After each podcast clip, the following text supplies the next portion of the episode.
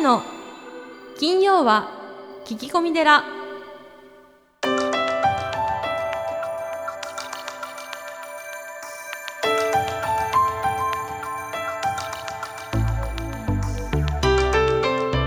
ようこそ架空のテラスタジオにお送りする長谷の金曜は聞き込み寺。ナビゲーターの南雲もぐなです。群馬県太田市は随願寺住職であられる長谷さん。今日もよろしくお願いいたします、はい、よろしくお願いします。ポッドキャストネームハロ吉さんです。長谷さんこんにちは。こんにちは。今私が所属している部署に20代の社員が数名いるのですがうまくコミュニケーションが取れず悩んでいます。私たちの時代と違って体育会系のノリは NG 定時でしっかり帰宅していきます。私たちの時代と違うのは承知なのですが長谷さんは年の差がものすごく離れているお弟子さんにはどのような心がけをしていますか？教えてください。おーい。こういう方多くいらっしゃるんじゃないですか？今の若者とこううまくコミュニケーションが取れないという上司の方、うん、なるほど。僕は基本的にあのーまあ一応そうですね。これは知っておいてほしいってことはあのー伝えるんですけども、あとはやっぱりこう、まあ禅の言葉で言うと即託同時っていう言葉があるんですけどう、んうん、まあ起源によりますかね。まあ起源っていうのはその熟すかどうかっていうことですね。なかなか難しい話ですね。熟すとは何ですか？あの今の20代の方って悟り世代って、ねまあ、うちの長男のような時代だと思うんですけど、まあ、生まれた時から携帯があって、うん。コンビニがあって、うん。まあ、物にあふれていてはい。あのあまりこうハングリーではない、まあもうすでに生まれた時から豊かな状態がまあ、豊かですよね。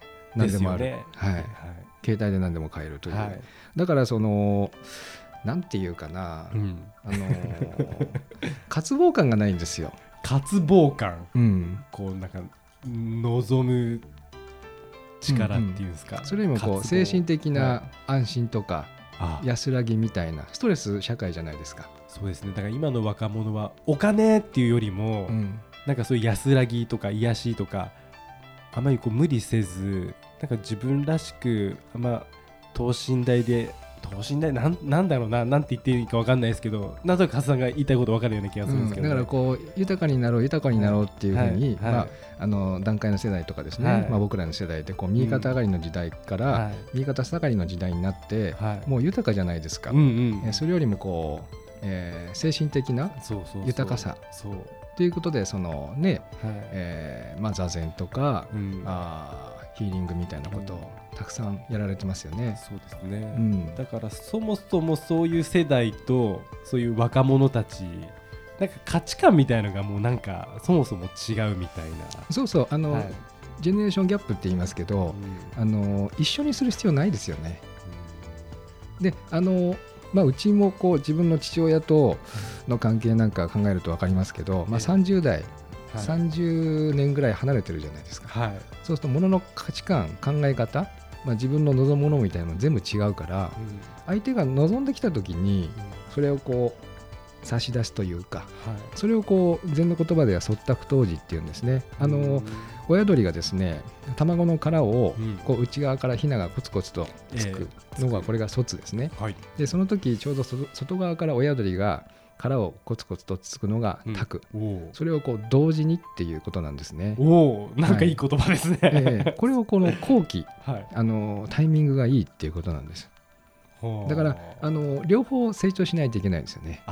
じゃあこのパターンだと上司も部下もうん。そったく同時でうん。殻をうん。内側と外側つつくと、うんうん。そういうのが大事だと。そう。その時に、ええ。あのこう木が熟した時にまあ答えというかコミュニケーションというかそれを与えるのが一番まあ理にかなってるっていうことですね。それが熟すか。はい、修行でですねこう弟子と師匠が、まあ、全問答をしてですね悟りを得る時にもやはりあのそのタイミングがとても大切でして、えー私たちがその問答する時もお相手の起源によって答えが変わってくるんですよねうんだから答え一つじゃないので、はい、うん、その人にこう合わせるというか、うん、はい、そっかじゃあ正解は一つじゃないとうん、ことですね。曹洞宗ではよく少子を求めよって言われるんですね。まあ少子正しい死です。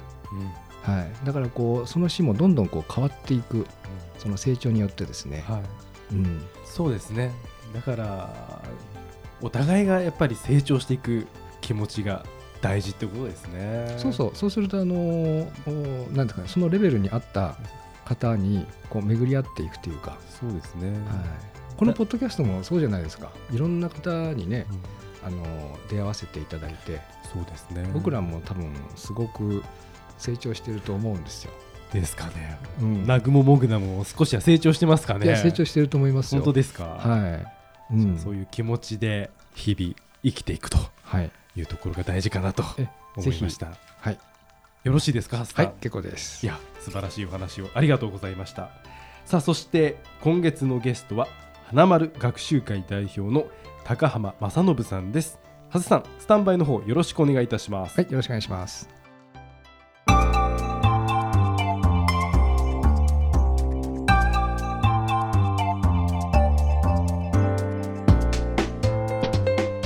えっと花丸学習会さんは全国にあるん？いやいやあの教室いわゆる僕塾ですから、はいはい。あのお教室お稽古ごとなのであの、えー関東がメインですね。あの、はい。埼玉で始めて東京が今一番多いけどはい。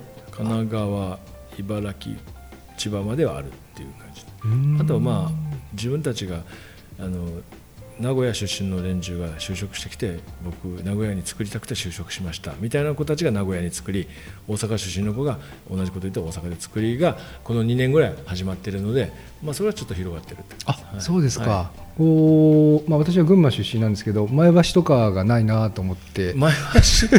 いや行きたいんですけど、はいはい。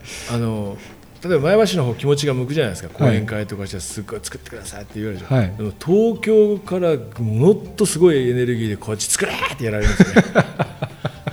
エネルギーが足りない。おお母さんたちのエネルギーがすごいんですよ。もう杉並に作ってなんで世田谷作ってくれないの的なのをバンバンバンバン繰り返してるうちにもうあっという間に時間が過ぎてて群馬はなかなか行けないみたいな。あ、そうですか。そうですそうです。あのなんかき気持ちはすごく前からあるしもうはい。前からすごい数の人にあの言われてるんですよ。あへのー。熱いお母さんとかなんで作ってくれないんですか？みたいなまあでももう時間の問題だと思いますけど群馬出身のやつも今来て来始めてるので。あ、そうですか。はいうーん。これはあのフランチャイズというか、そあのこちらでこういろいろ学ばれた方があの支店支店でまあオープンするみたいな。そうですね。関東についてはまあ全部直轄でうちの社員が行ってますけれどもうん。あの九州なんかだとフランチャイズでやってたりとかただし3ヶ月はそれでもあの外部の人のフランチャイズでも3ヶ月はうちの研修をびっちり朝から晩までやってもらいますよみたいな条件でやってたりしてましたけどね。はい。そうですか、はい。ありがとうございます。あの書籍の中で、えーその幼児期から思春期、えー10歳の4月1日に、えー独立宣言、はい。えーをして、えー思春期になったあ子どもたちに、えーこう全く違うまあ、対応をすると、うん。これがですねなかなかこう、まあ、知らなかったというかお多くの保護者の方が、まあ、知らないうちに、え5年生になってるみたいなうんうん感じで、そうだと思いその切り替えができないそうだと思いますね。と思うんですけれども、これはあのどういったことでしょえっと問題意識としてう、は、はい。あのまあ、心を最終的にあの病むっていうかねうまくいかずに社会とか学校と成立できないみたいな子たちもずっと預かり続けたんで、まあ、今もあの専門の機関でやってやってますけどそうなんでどこでいつそうなったかなってやっぱ親子関係のこう難しさみたいに必ず直面するわけです。よこれ100%やっぱ親子の何かがあって。はい。でそれの問題点をこう仕分けしていくとやっぱりその幼児期の教育と思春期の教育をこう変えるだけで全然うまくいくしあの違うんだけどなっていうのは浮き上がってきてですね。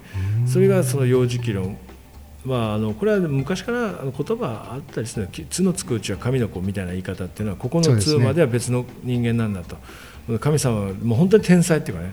もうボールみたいにへこんでポンって戻るっていうかね。泣いてももう仲直りできたりとか。傷もすごくくっつくの早いしとか。でそういう頃でやっぱ歯が生え変わる前段階っていうかあの頃の教育と今度は大人になってきたら毛も生えておっぱいも出てきてね要するに大人の目になるし大人のビジョンになるし好き嫌いとかもあの好きな音楽も全部変わるんですよね。はいなのにお母さんは今まで育ててきた毎日の継続の中で宿題終わったのみたいなことを言ってなあうるせえってことを娘が言う そうすると何その言い方お母さんに向かってあんたずっとうるさいね分かってるねお母さんがいつもしつこいんだよみたいな。何その言い方だ要するにね。女子同士バトルみたいなのよくあるんですよこれ。そうですねよく聞きますね。上の子がやっぱり陥りがちで。でもやっぱりお母さんたちは悪気ないんだが、良かれと思って言ってるあなたの言葉はあの赤ちゃん向けの言い方ですよって僕は言ってるんですね。思春期は違う距離感にしなきゃいけないって。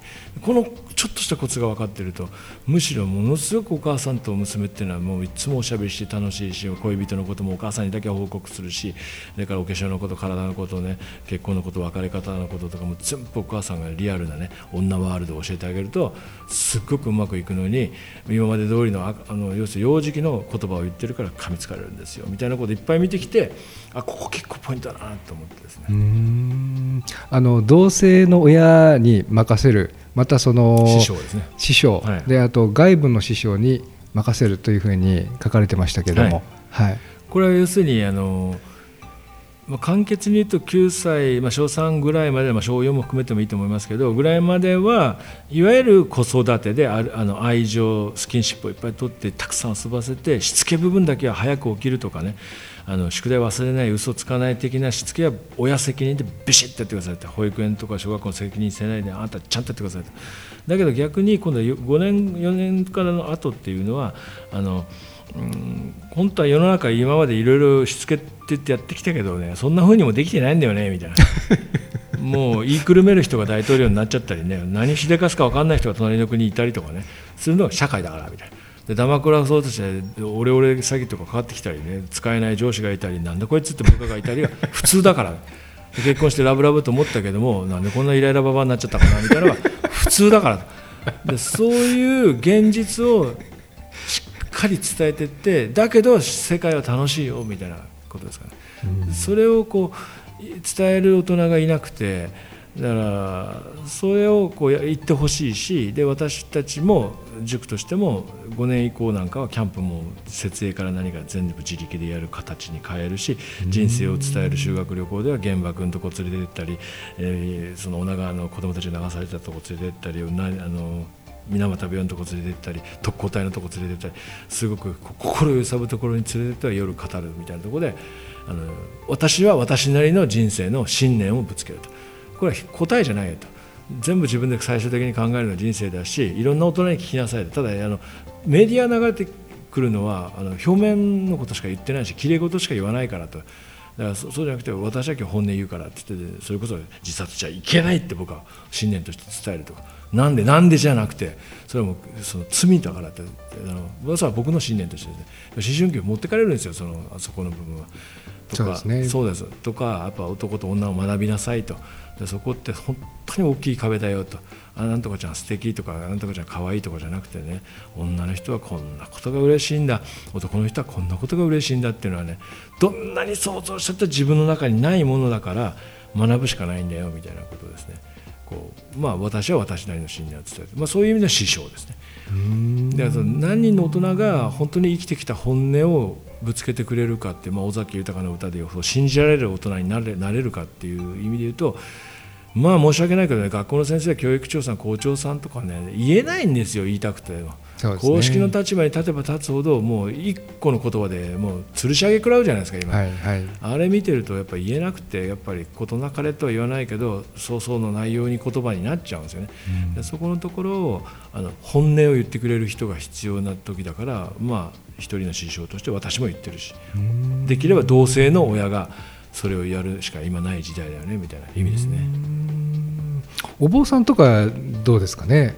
お坊さんは素晴らしいと思うんですよ。それ昔はなんかこうまさにねその役をやってた悩んだり困ったりした時にはお寺の人さんに聞いてこいみたいな。で、はい。なんかやっぱ昔権威があった頃は、はい。なんかそうだねなんて帰ったっていうかねあの本当かって疑い出したら理屈で詰めるとそうでもないみたいなことでそう一級さん的なことっていうかね、えなかなか面白いこと言うねとかね。確かにそうかもみたいな。人生って真実がないじゃないですか要するに。そうですね。このところをこういう考え方あるんじゃなかろうかって言ってくれるとありがとうございましたみたいなね、ううん。んまあ、なんか村の師匠っていうかねお坊さんって役割っていうのはもうやみんなの師匠みたいなことをやってくれててそれが良かったんじゃないかなと思いますけどね。そうですね、うん。私たちも努力しないといけないですいえいねえ。ありがとうごございます。あのー昔の不良と違って今はその、まあ、昔は僕は金八先生の第一世代なんですけど、はい。中学校のガラスが全部割れてましたが、はいはい。あのそういう外向きに行かないで今の子お子供たちは内向きに行ってしまう。これはやっぱりいい子いい子に育てちゃうからなんでしょうかね。うーんまあ多分ですけどあの、まあ、一つはその、まま昔みたいに例えばそれこそあの番長がいなくなったんですよね。番長ね。その前段階として。はい。で番長え何それって言いますしで、まあ、そもそも面白いのは我々の頃は男が番長でしたしで体も大きくてあの運動もできてパンチ強いやつがおいおいっつってこれ率いてねでもう向こうの学校と対抗してみたいな感じでやってたんですけど今小学生聞くとねもう100人中100人とも一番強い人は女子って言います。もうだからもう全国的になっちゃったんですよ。もう一番強いのは女子なんですよで女同士でグループみたいなのがあってこれはもう恐ろしい組織で。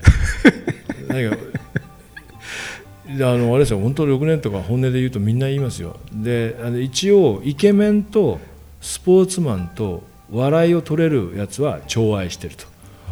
そのグループが、うん、だけどそいつらあとは奴隷ですよって言ってましたからね。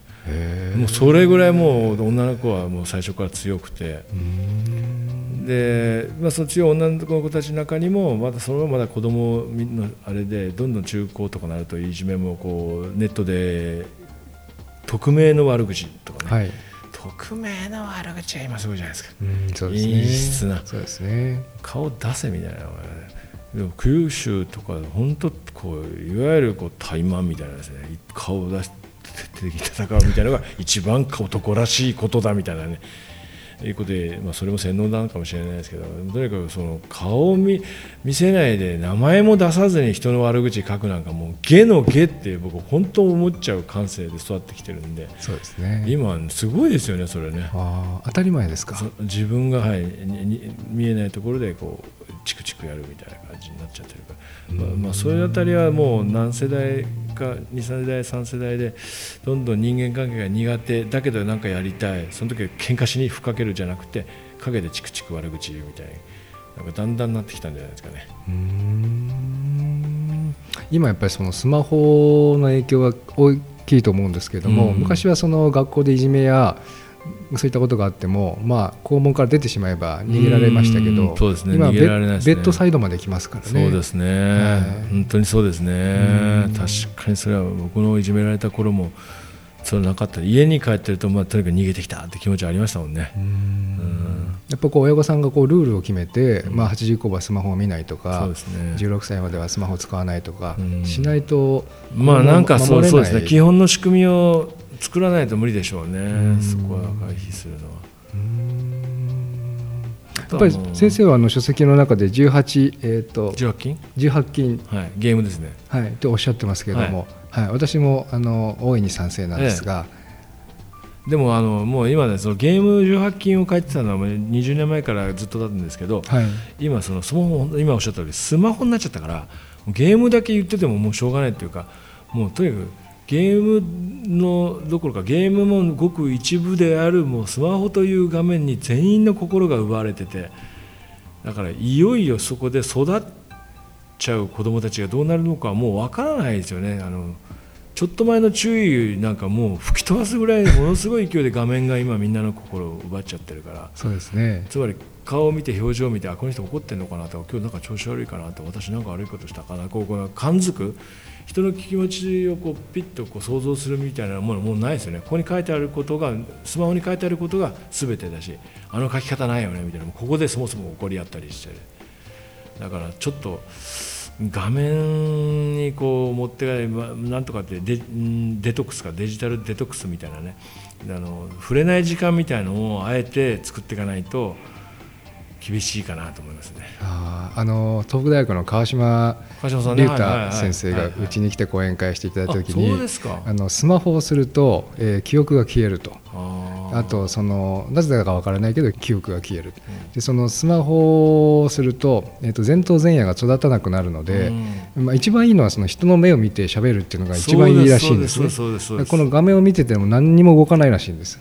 そうすると人の気持ちがわからない子供が増殖するっていうふうにこれは恐ろしいことだっておっしゃってました。僕僕はそれだけを言い続けてそのゲームのことで言い続けたのもただそれだけで、ゲームそのものがどうじゃなくってあれはその中毒させちゃうしすごい時間もう成長段階のね今まさに人の気持ちとかをパッと見たりね喧嘩してごめんって言いながら人間関係の特訓をしなきゃいけない時にねものすごい時間数画面が持っていくことの恐怖をずっと言っててですねそれがもういよいよもうスマホ登場によってもうのどうしようもなくなっちゃったなみたいな。うーん。そんな感じなんですよね。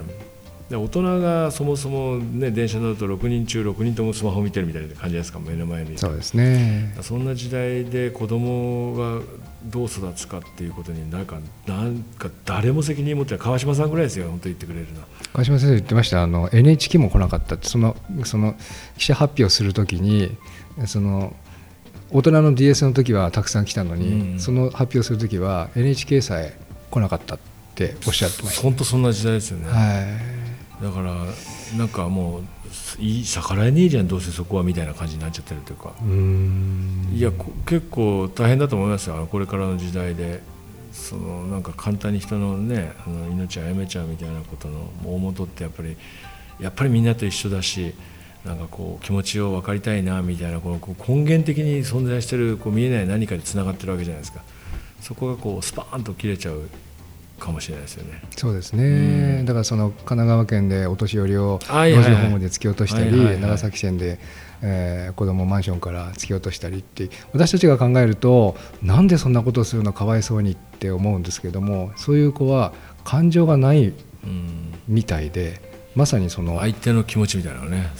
相手の苦しみみたいな想像するともうこうヒリヒリするが辛いこっちが辛いみたいなこの想像力がもうないっていうかですね。そうですね、まあ、仏教では人の悲しみに、えー寄り添えるのが、えー僕は大人だと思うんですけども、うん。さらに人の喜びに相手の喜びを喜べるのはさらに立派な大人だと思うんですけども。そう本、当にそうですね、はい。人が喜んでると嫉妬するのが凡人ですからね。えーそうですよね、はい。い、やーありがとうございます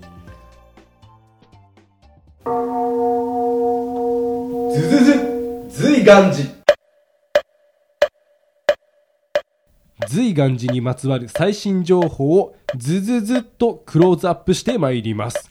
行事のご案内講演会コンサート情報エトセトラさあ長谷さん今週は何でしょうか？はい、えー2月5日あ月曜日、えー11時より随願寺にて梅雨のマルコさん独演会落語家マルコの仏道修行がございます。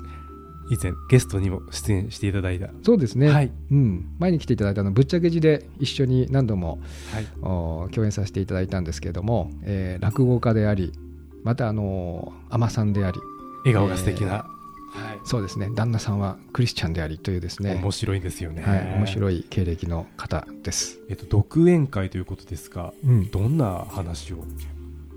内容になりそうですか？あのーマルコさんはですね自分でこういろんなネタを独自に作られて、はい。その仏教ネタがまあ海女さんですからなるほど。たくさんあってですね、ええ。ープロの落語家なのに海女人生が100倍楽しくなる仏の教えということで面白そう。面白そうですね、はい、えー参加費は2000円ということですね。はいはい、えー詳細はどちらでチェックすればよろしいでしょうか？えー随願寺のホームページ随願寺 .com の方に、えー詳細出ておりますのでそちらの方から、えーお電話メール、えー申し込みください。はい以上ズズズ随願寺でした。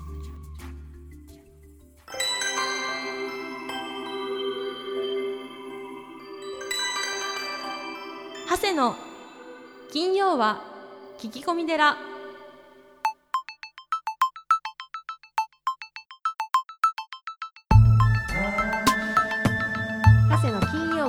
込み寺いかがでしたか？